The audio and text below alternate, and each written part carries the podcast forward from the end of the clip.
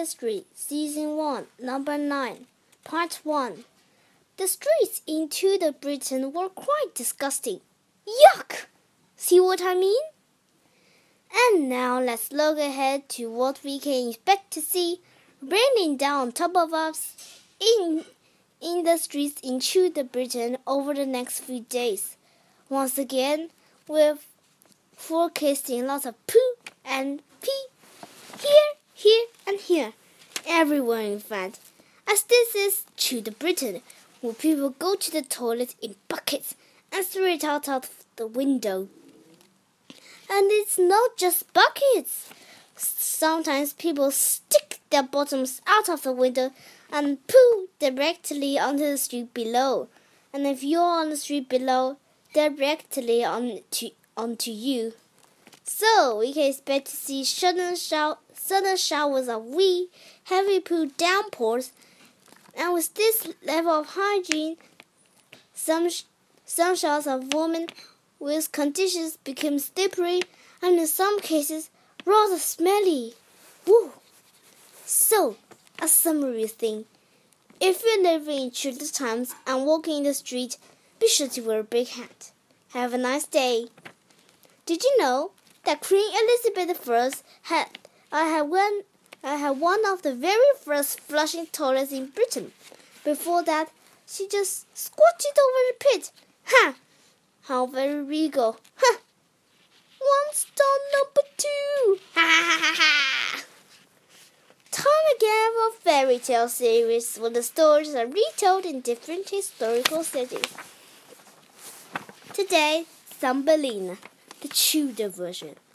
And so Thumbelina found her way to London, where she hoped to meet a fairy prince. Unfortunately, this was Tudor times, so the streets were all six inches deep in poo, which people had thrown out of their windows. And since Thumbelina was only six inches tall, Thumbelina drowned in poo. The end.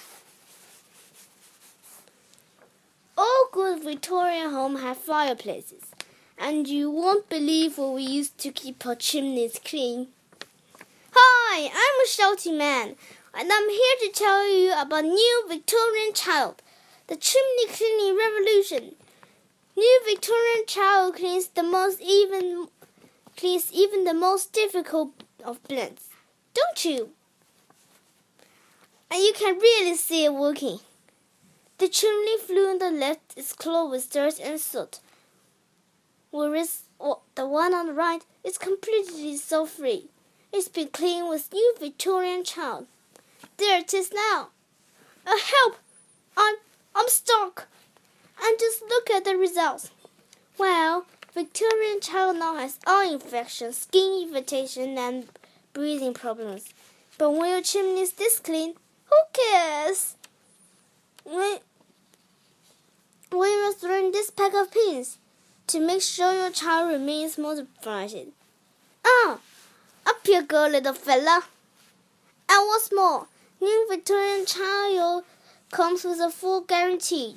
If it's injured, falls to its death, suffocates, it's bedding burn, or gets too damn big, we'll just replace it with another poor child, free for charge. So go on, use Victorian child today. Shove a kid up your chimney and the dirt is gone. Used, used before 1864, but now because then it's abolished. Believe it or not, in Victorian times, more many poor children worked at the chimneys with by the age of five. Well, you need to be tiny up to fit up there, don't you? When you got too big, you're out of a job and out on the street. Well, it that's if you manage to survive at all. It's horrible, but then that's because this is Horrible Histories.